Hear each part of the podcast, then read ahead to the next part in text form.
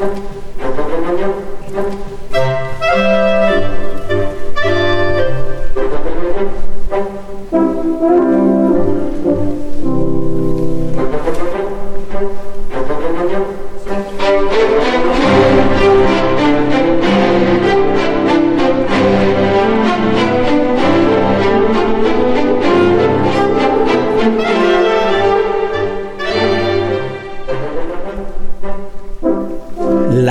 fecha infausta del 2 de octubre de 1968, mis valedores, esto en Tlatelolco. 2 de octubre no se olvida, gritarán dentro de algunos días los nostálgicos, los rutinarios, los imitadores. 2 de octubre no se olvida. Y ya leímos las crónicas de esa tarde-noche, como se saben expresar los locutores en los medios de acondicionamiento de masas. Esa tarde-noche. Ah, qué caray.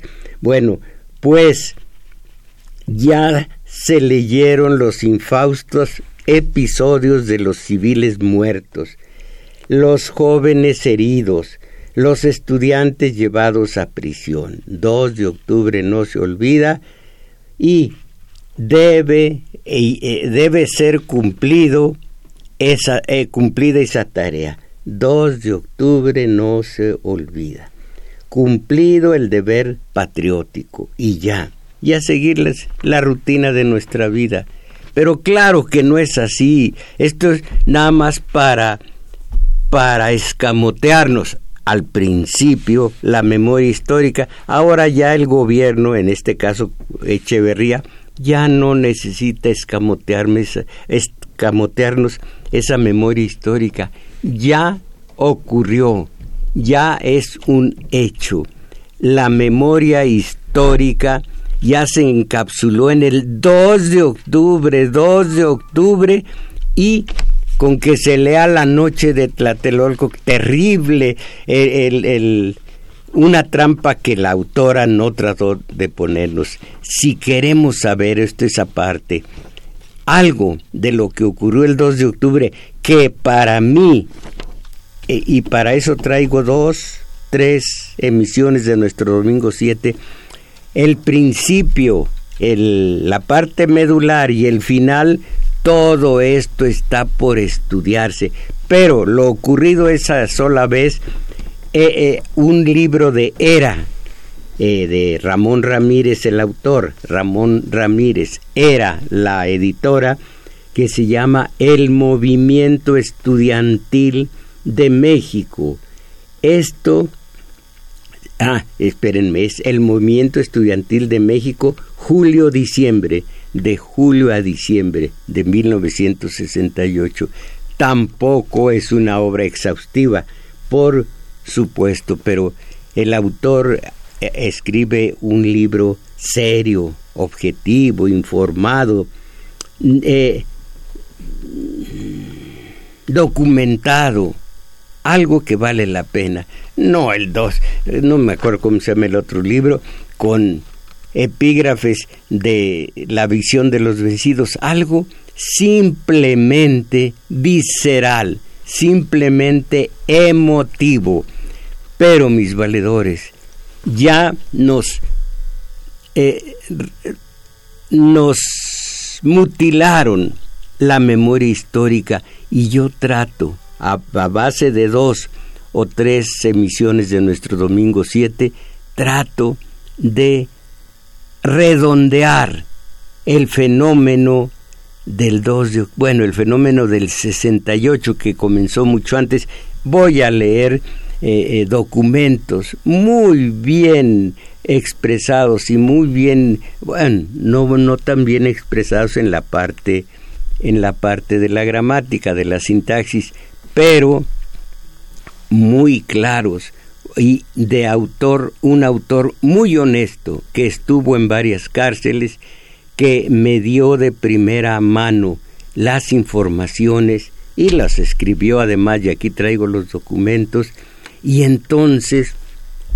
podremos empezar a columbrar lo que fue el movimiento del 68, su contexto, los antecedentes, la, eh, los resultados positivos, los negativos, pero ustedes leen hoy o durante todos estos días crónicas de aquel eh, infausto suceso, Fausto en otros, en otros aspectos, y se dan cuenta de que es una mentira inconsciente, pero mentira al fin. Leo el día de hoy.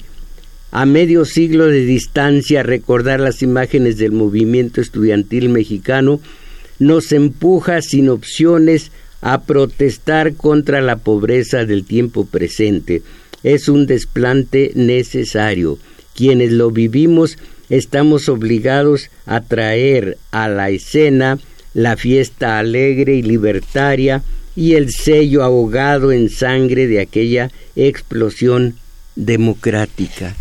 Esto no dice nada. Ahora voy a aportar para ustedes la, el movimiento del 68 en sus antecedentes, que no están eh, eh, descritos a fondo porque necesitaríamos libros, los antecedentes y las consecuencias.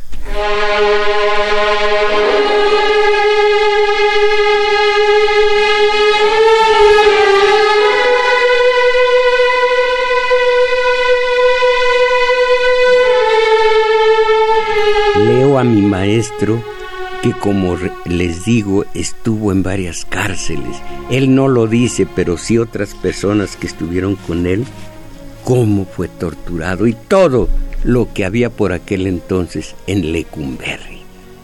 También se habla, se cita por aquí a José Revueltas, eh, benemérito, y a Eberto Castillo el aperturo que con Benítez y con Fuentes repetía Echeverría o el fascismo. Caramba, el poder de la cooptación.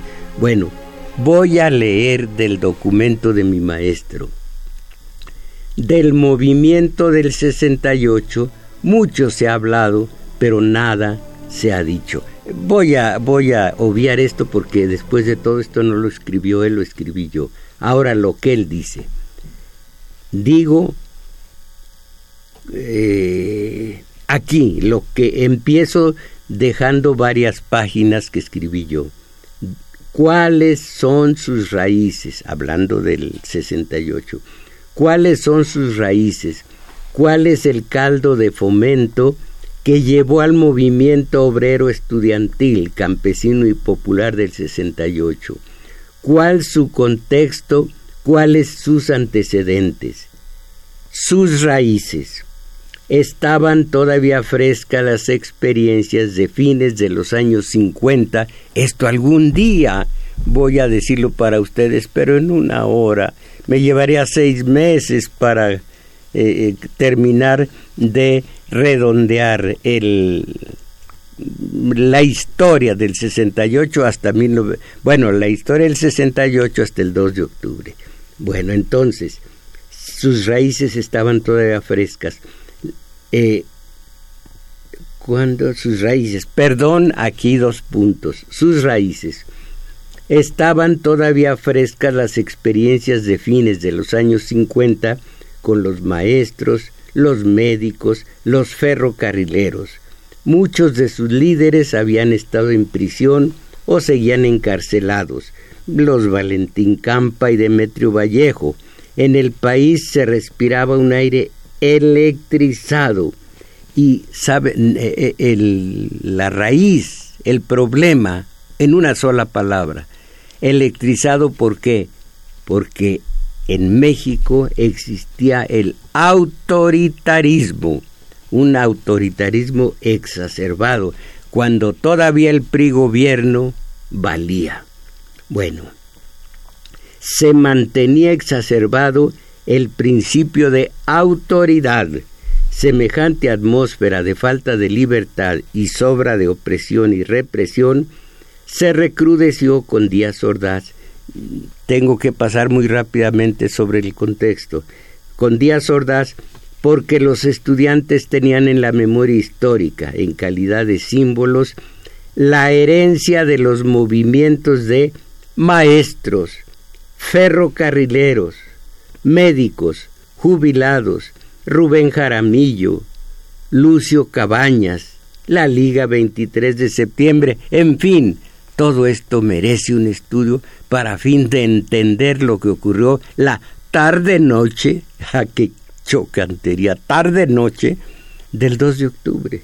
Bueno, para el 68 estaban motivados los estudiantes por una corriente de pensamiento denominada existencialismo, que crearon pensadores como Sartre y Camus.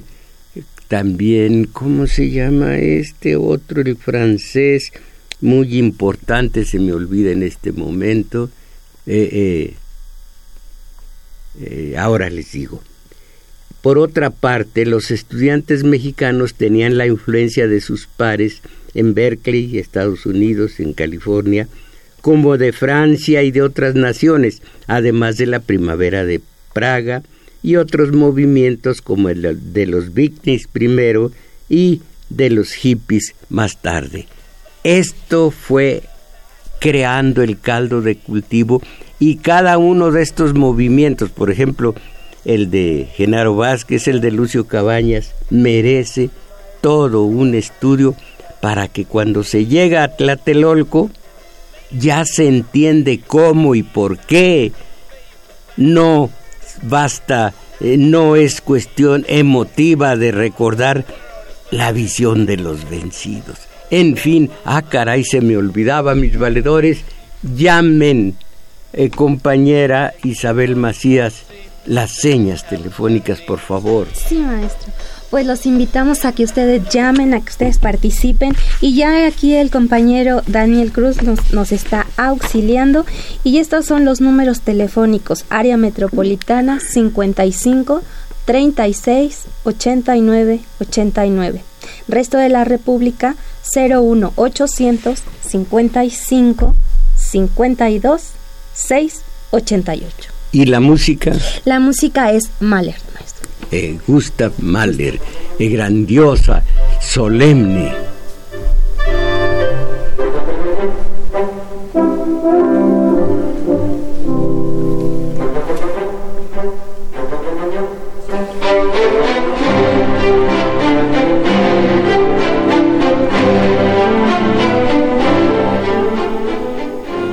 Ante este clima asfixiante, los núcleos más politizados, los estudiantes de la UNAM y luego de otros centros de estudio como las universidades de Puebla, Morelia y Chapingo, estudiosos de reformas estudiantiles que, habían que se habían producido en otros países eh, eh, como Argentina a principios del siglo XX iniciaron desde los perdón, aquí dice iniciaron desde los inicios, iniciaron desde un principio eh, en los años 60 el proceso de reforma estudiantil en México.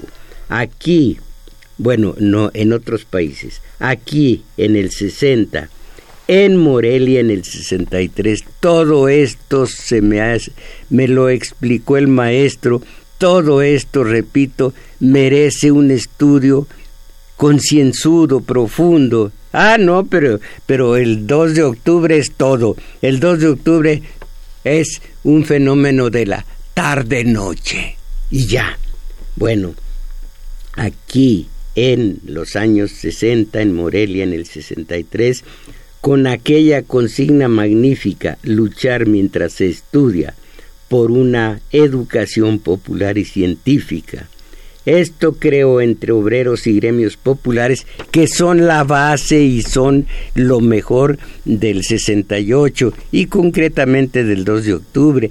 El, el, el mm, rector Barro Sierra tuvo su parte eh, en el movimiento, en el en la movilización, como también los eh, demócratas eh, liberales, eh, los pequeños burgueses y demás, pero ellos cumplida su misión de esa tarde, bueno, pues se retiran y queda la vertiente obrero estudiantil, que es la importante. Bueno, entonces, por una educación popular y científica. Esto creo entre obreros y gremios populares, porque los brigadistas recorrieron, bueno, debe ser esto se creó, perdón, esto se creó entre obreros y gremios populares porque los brigadistas recorrieron las ciudades casa por casa. Fue una visión, eh, eh, crearon una visión revolucionaria, sentimiento y una enorme energía social, y así en otros centros docentes. Eh, leo en otros documentos como hasta los sacerdotes progresistas se incorporaron al movimiento, eh, un movimiento que fue en sus inicios Barro Sierra y los pequeños burgueses, después eh, zonas populares, gremios populares, ellos fueron el alma, el obrero estudiantil, el alma de ese movimiento que comenzó desde los años 30 en la UNAM. Bueno, tales organizaciones, leo, intentaban contrarrestar el clima intolerante de violencia, autoritarismo y autocracia que producía el sistema de, de partido único, el PRI gobierno.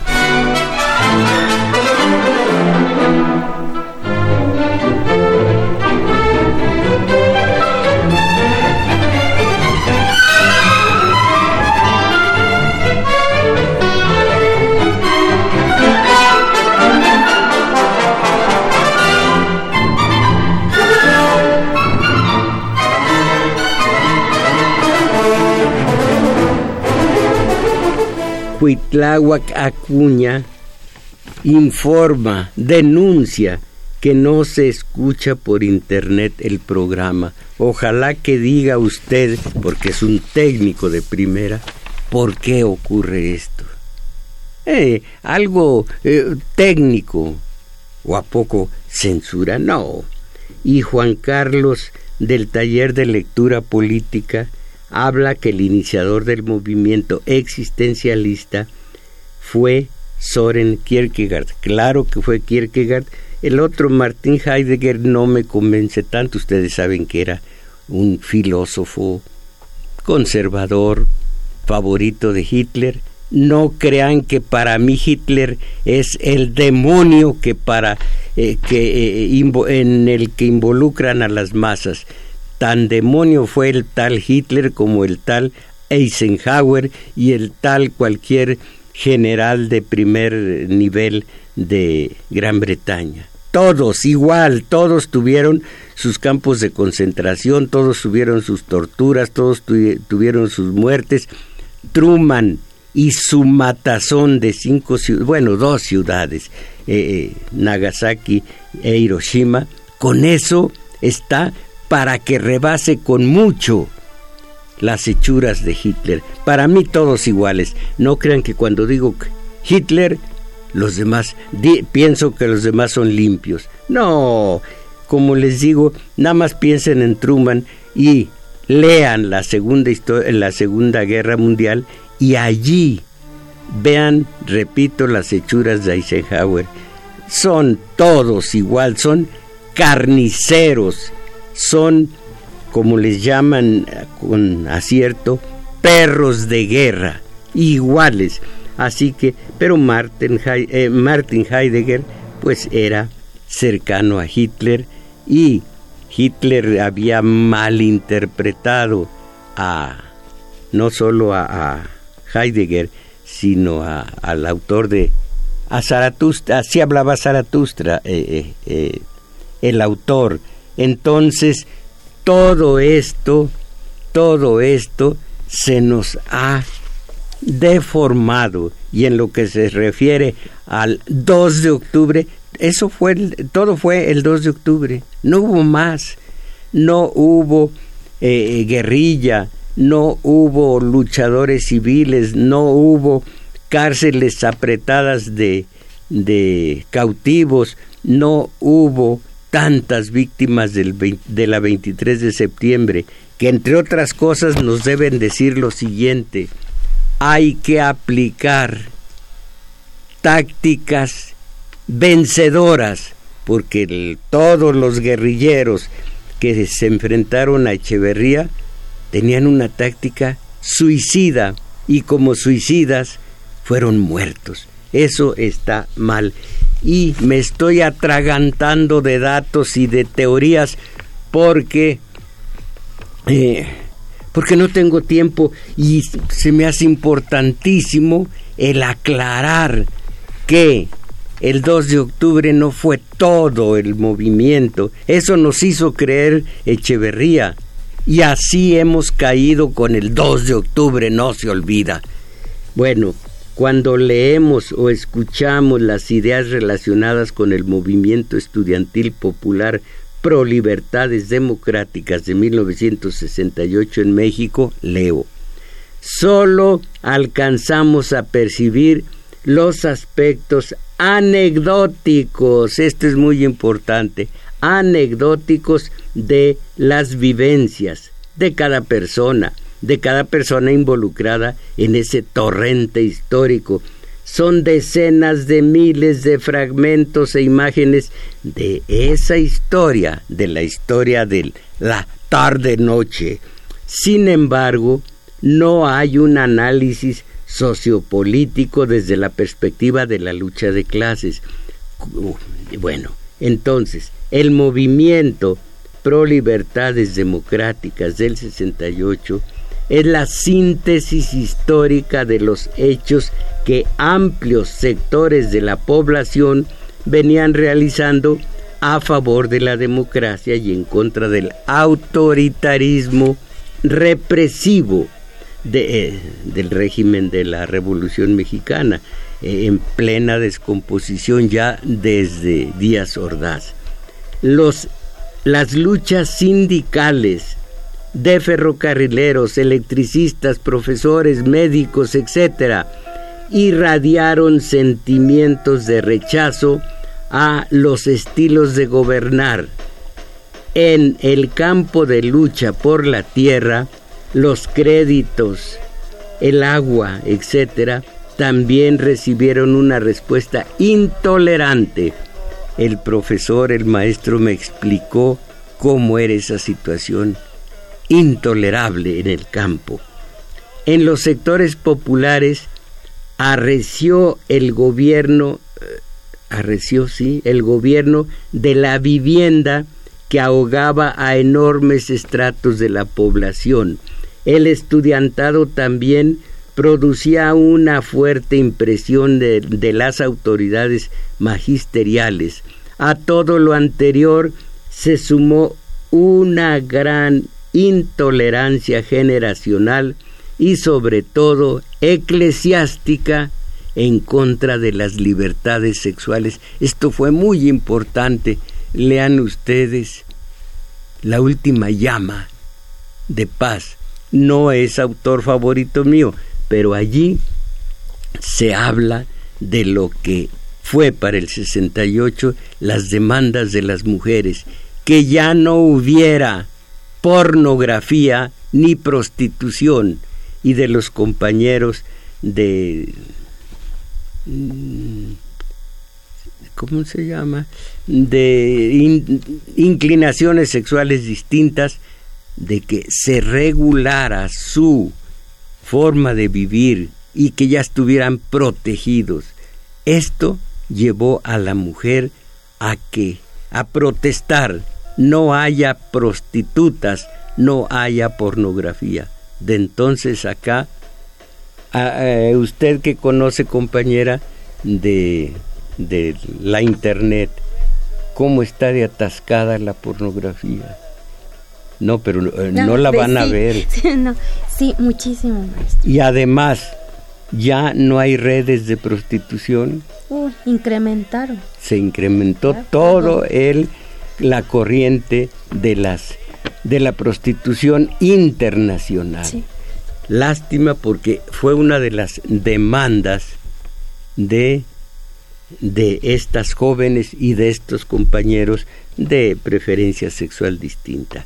Eh, me quedé sin, sin hablar. Ah, dije que Hitler, pues eh, los consejeros malinterpretaron a Nietzsche con aquello del superhombre y en música todavía hace poco no estaba prohibido por el la judería Wagner porque era el prototipo según esto del superhombre. Ahora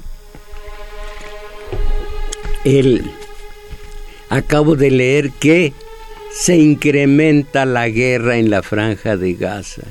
¿Quién te viera y quién te vio? Yo que estaba a favor de todo lo judío ahora y que les ponía yo aquí la música de Gorecki y demás. Ahora estos asesinos, estos que matan adolescentes que les aventaron pedradas, estos que están protegidos por Trump, estos en cuyo parte de Jerusalén ya están algunas eh, eh, embajadas como la del propio Estados Unidos y la de Paraguay, no estoy seguro que es la de Paraguay, estos ya no son los del holocausto, son del holocausto pero agentes, no pacientes, horroroso. Entonces, eh, todo esto, sigo leyendo, en, la, en el panorama internacional estuvieron presentes las ideas de la Revolución cubana, la guerra de Vietnam, el movimiento obrero europeo, el movimiento estudiantil internacional, los avances del movimiento en Estados Unidos, en Berkeley, California. ¿Saben cómo me dicen y leo y estudio que, que pacificaron a los estudiantes de Berkeley, California? Que estaban alborotados en el 68. Simplemente encontraron el antídoto, los atascaron de droga y se volvieron mansitos, mansitos, amor y paz, amor y paz, y sentaditos eh, con la espalda contra el muro cerca de cualquier centro comercial o algo, mansitos, mansitos, amor y paz. Esa fue, ese fue el antídoto que dio resultado en esta universidad y en algunas otras. La droga. Terrible.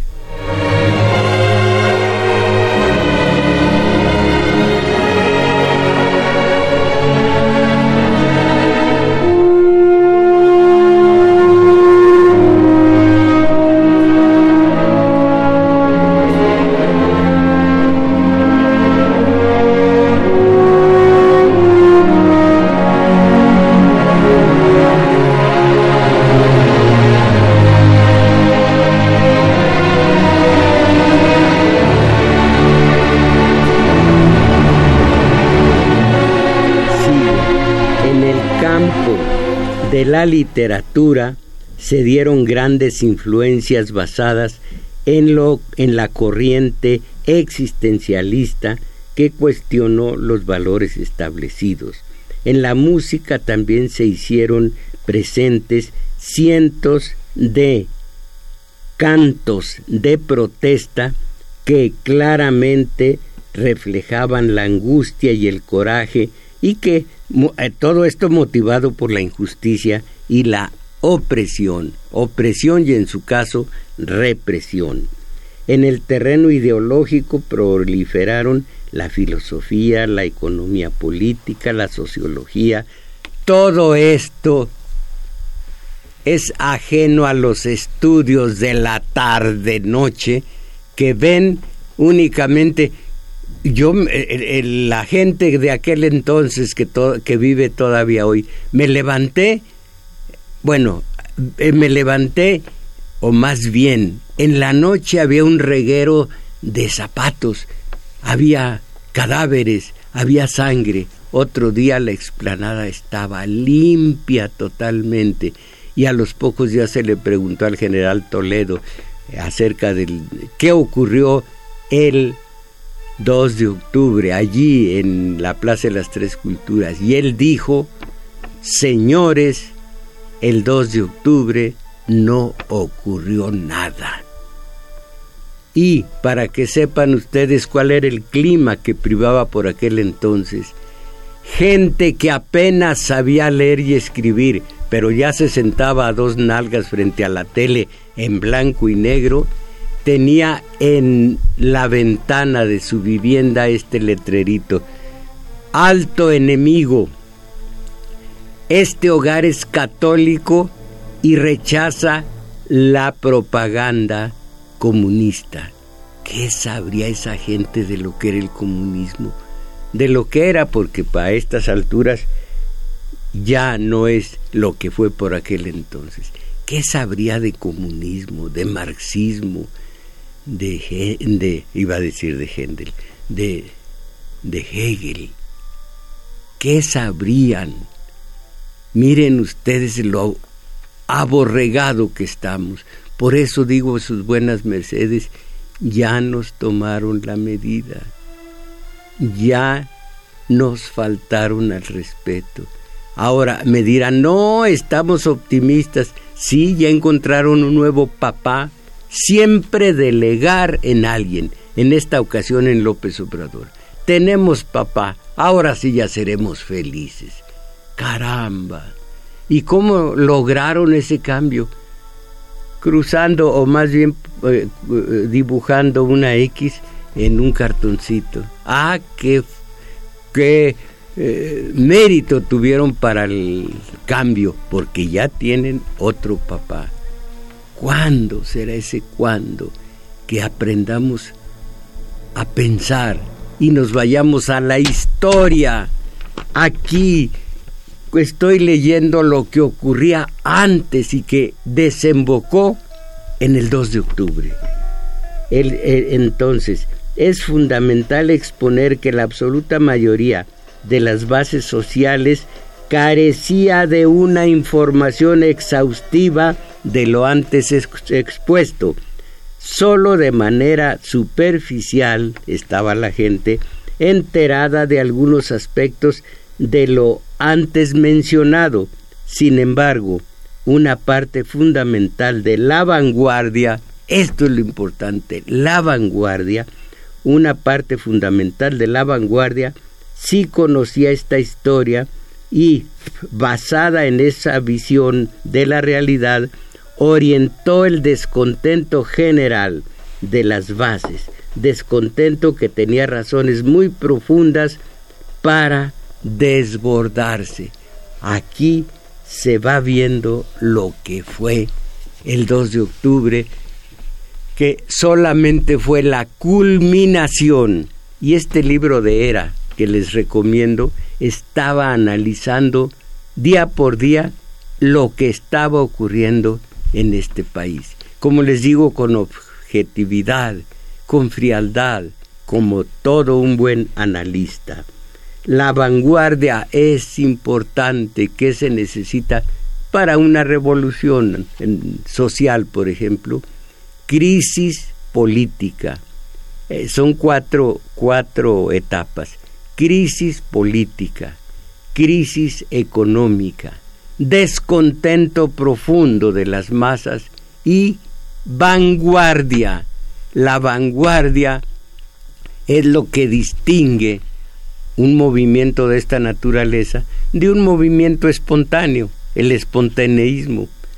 Durante tres, cuatro, seis días incendiar el país, saquear las, eh, las tiendas de comestibles, hacer estropicio y medio y después se termina todo. ¿Quién recuerda lo que ocurrió cuando a un chofer eh, de eh, afroamericano le dieron de golpes los policías blancos allá en, en, en Los Ángeles? Un desorden de ocho días. Y luego nada.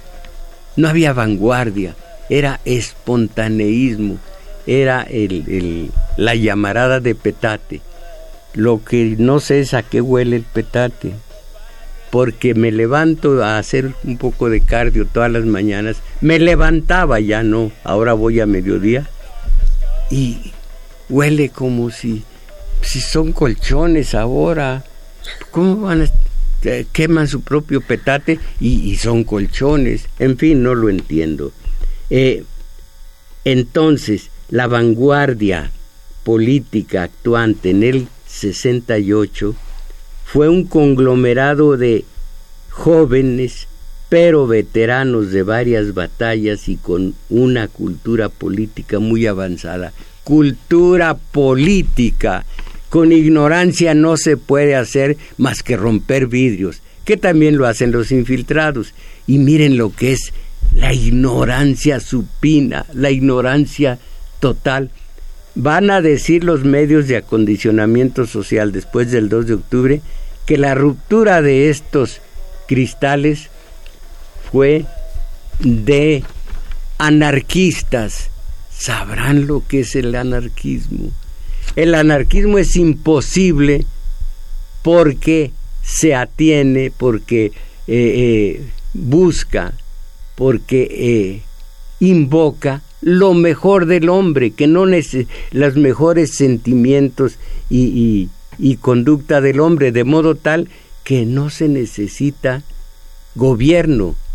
Ah, ah, hubo en el siglo XVII, XVIII, en varios siglos, hasta rematar en la, en la Revolución Francesa, varios pensadores. Hobbes decía, eh, una autoridad de mano dura, un soberano de mano dura, porque el hombre es malo por naturaleza, el hombre es el lobo del hombre. Y Locke, otro pensador, dijo, no, no lo es. Y además la soberanía reside siempre en el pueblo.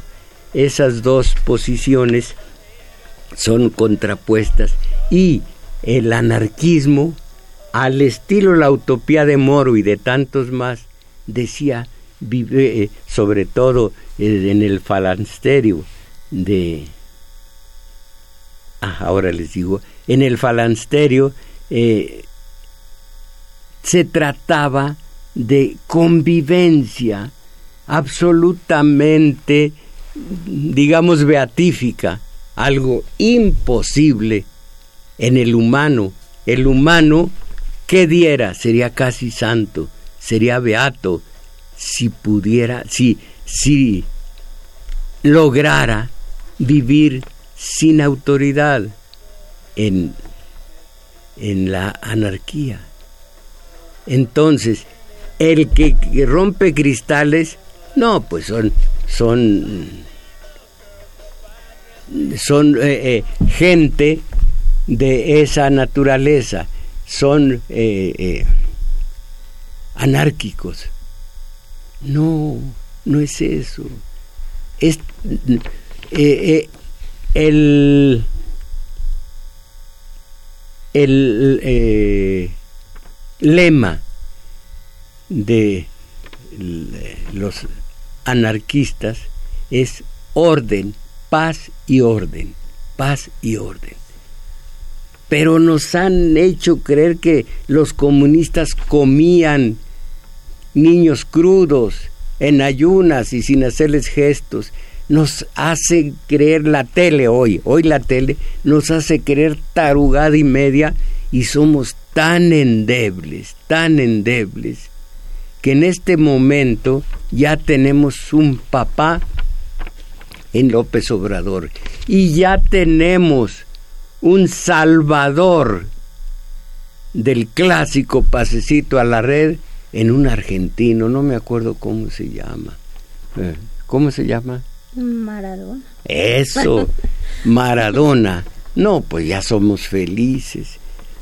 Y, así voy a leer veintitantas cuartillas que explican lo que fue el 2 de octubre, lo que fue en los antecedentes y las consecuencias. No, pues nunca voy a terminar. Ah, vamos a ver.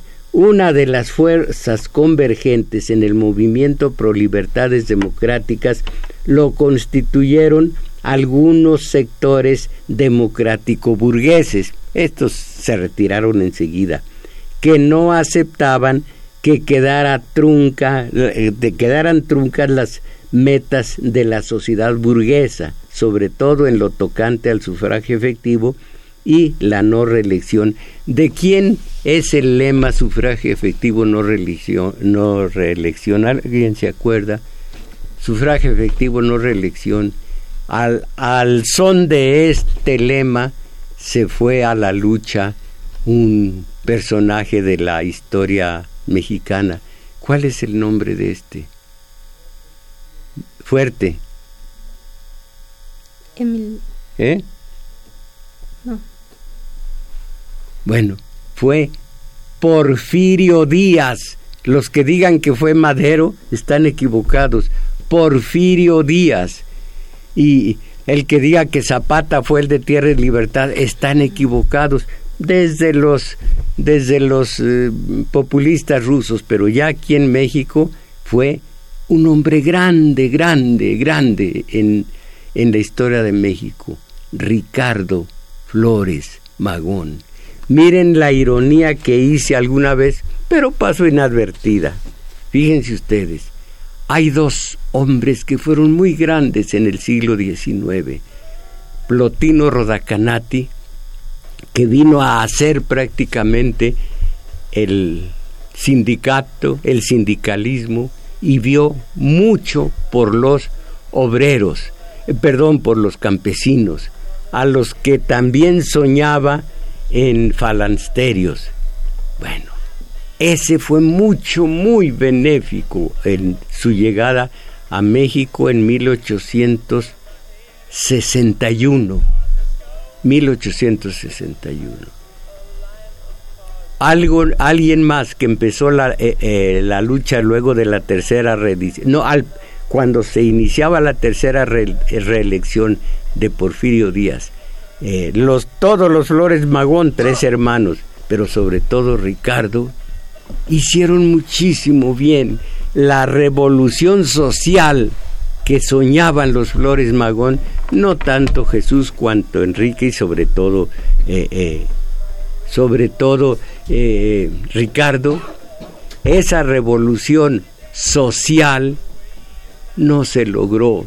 Se logró la revolución pequeño burguesa de estos burgueses que concurrieron a las marchas del 2 de octubre porque no aceptaban que quedaran truncas las metas de la sociedad burguesa, sobre todo en lo tocante a sufragio efectivo y la no reelección, que fueron la principal bandera con la que se inició la revolución de 1910. Aquí mi maestro, no sé si se equivoque o, o quiera decir en su escrito que se tomó la bandera de Porfirio Díaz sufragio efectivo, no reelección. Bueno, estos dos personajes grandes, grandes, Rodacanati y Ricardo Flores Magón, que murió en la prisión y sus últimas eh, comunicaciones fue, estoy prácticamente ciego, enfermo de todo,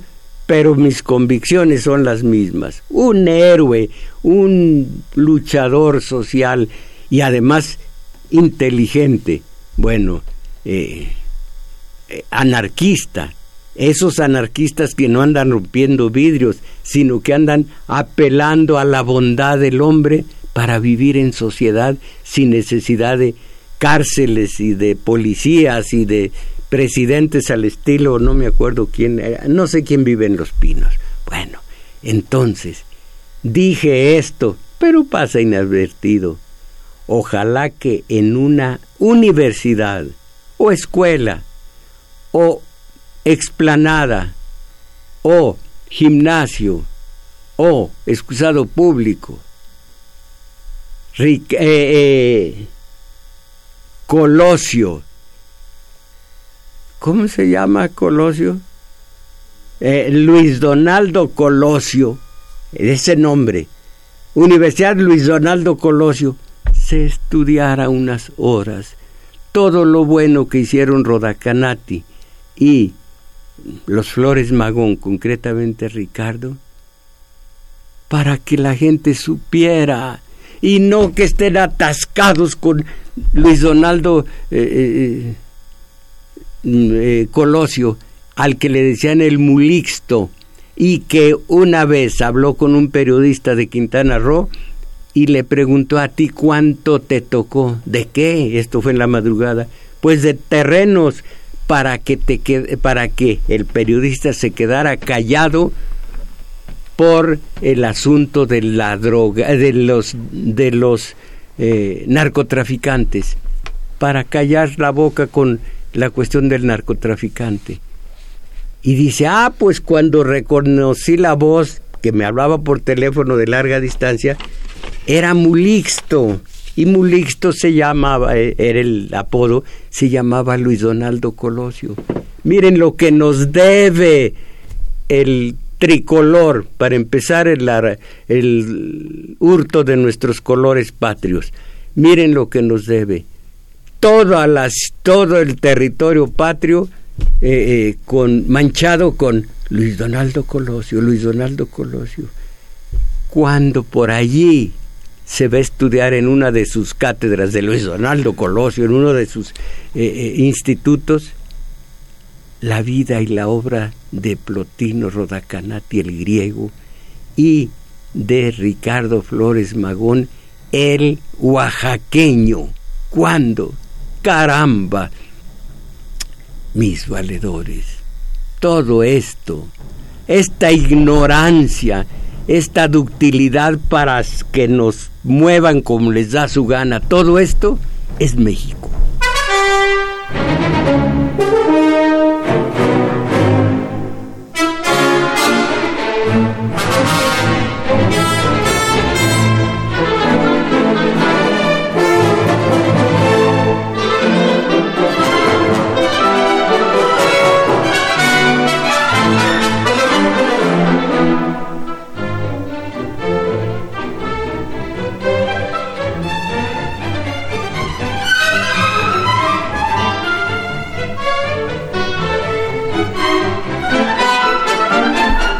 Bueno, nuestros talleres de lectura, precisamente lo que les hablo del 68, de Rodacanati, de los Flores Magón y de tantos otros asuntos, lo estudiamos en el taller de teoría política, a base de la historia. Y si quieren ustedes saber la maravilla que es el estudio, hace 10, 15 años, este que ven en ese en ese video. Era un idiota que creía que ahora sí, con eh, López Mateos, ahora sí, con Díaz Ordaz, no, no, ahora que ya tenemos Echeverría, ahora que tenemos a López Portillo. Poco a poco, a base de mucho estudio de la teoría política, de la historia del país, puede uno ya situar a los verdaderos, a los valiosos, a los beneméritos y a Luis Donaldo Colosio. Vayan ustedes, acudan a nuestro taller de teoría política los sábados de 11 a 13 horas en El Juglar, eh, eh, centro cultural situado en Manuel M. Ponce 233 colonia guadalupeín. Las señas que son fáciles si van ustedes en el metrobús, se bajan en la estación Olivos, caminan como hacia Revolución, ya un par de cuadras largas se encontrarán con un parquecito y en uno de los flancos está el juglar. Si vienen por eh, el metro, la terminal de el Barranca del Muerto deja como a cuatro largas eh, eh, eh, cuadras, de modo tal que al llegar a el juglar está uno vitaminado, tonificado y con los pulmones hermosamente llenos de smog. Bueno, por cualquiera de las dos vías pueden llegar a, a El Juglar, Manuel M. Ponce 233, Colonia Guadalupeín. Y hoy, como todos los domingos desde hace 20 años, nuestro taller de lectura allí mismo, solo que de la una a las dos y fracción de la tarde. Hoy, de la una a las dos y fracción. Y los mensajes de ustedes. Eh, hoy no es 2 de octubre, puede usted escoger otro tema. Válgame, válgame. ¿Cómo puedo yo abarcar los los asuntos del 2 de octubre que tanto nos interesa, vea usted eh, proceso, vea usted cualquier periódico y ya comienza a decir a los 50 años de ocurrido el suceso de Tlatelolco, eso sí, nada más dicen el la tarde noche, la tarde noche y no salen de la tarde noche. Yo comienzo desde antes alertando a sus buenas mercedes de que el 2 de octubre no es el 68, que el 68 tiene sus antecedentes y tiene después sus consecuencias, las benéficas y las que no. Esa es mi eh, intención. Hoy no es 2 de octubre, entonces nada más el 2 de octubre puedo hablar, Lourdes Jauregui. Puede usted escoger otro tema para el día de hoy. He llamado cada semana y no pasa mi mensaje, a ver si este sí lo pasa, lo escucho cada semana. Bueno, eh, eh, le, le, paso algunos para que por favor los lea.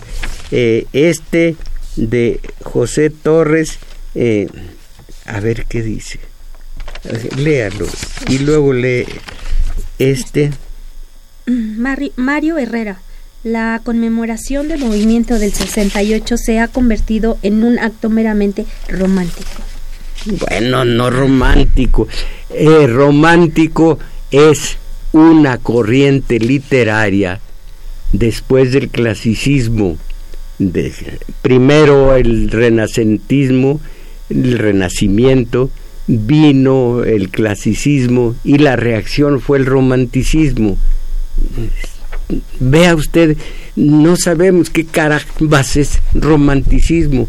Bueno, sí. Alfredo Encino, triste, pero así es, el 2 de octubre es lo único que se recuerda de todo el proceso. Se pierde así la esencia de un proceso de organización. Eh, dice Ernesto Robles de Tultitlán, maestro, es importante separar el judaísmo del sionismo sobre todo el judaísmo de izquierda. Le pido que haga un programa sobre el sionismo. Este movimiento agrupa a la burguesía mundial, representa esto un peligro de tipo económico para la población del planeta.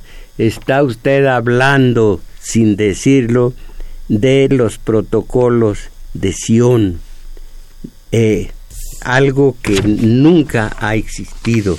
Pero en fin, vamos a ver, no son los protocolos, ¿cómo se llaman? Pero algo semejante, eso mismo quiere decir los, ¿eh? los protocolos de Sion tienen otro nombre, pero es lo mismo. Eh, claro que el 2 de octubre no se olvida, dice José Torres.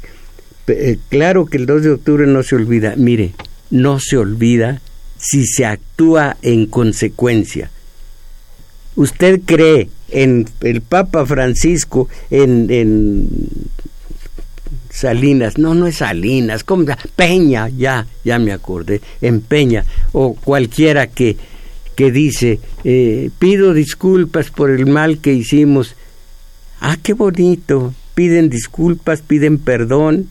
No, hay que amacizar eso con obras. Entonces, claro que el 2 de octubre no se olvida, no se olvida o se nos volvió nada más una frase.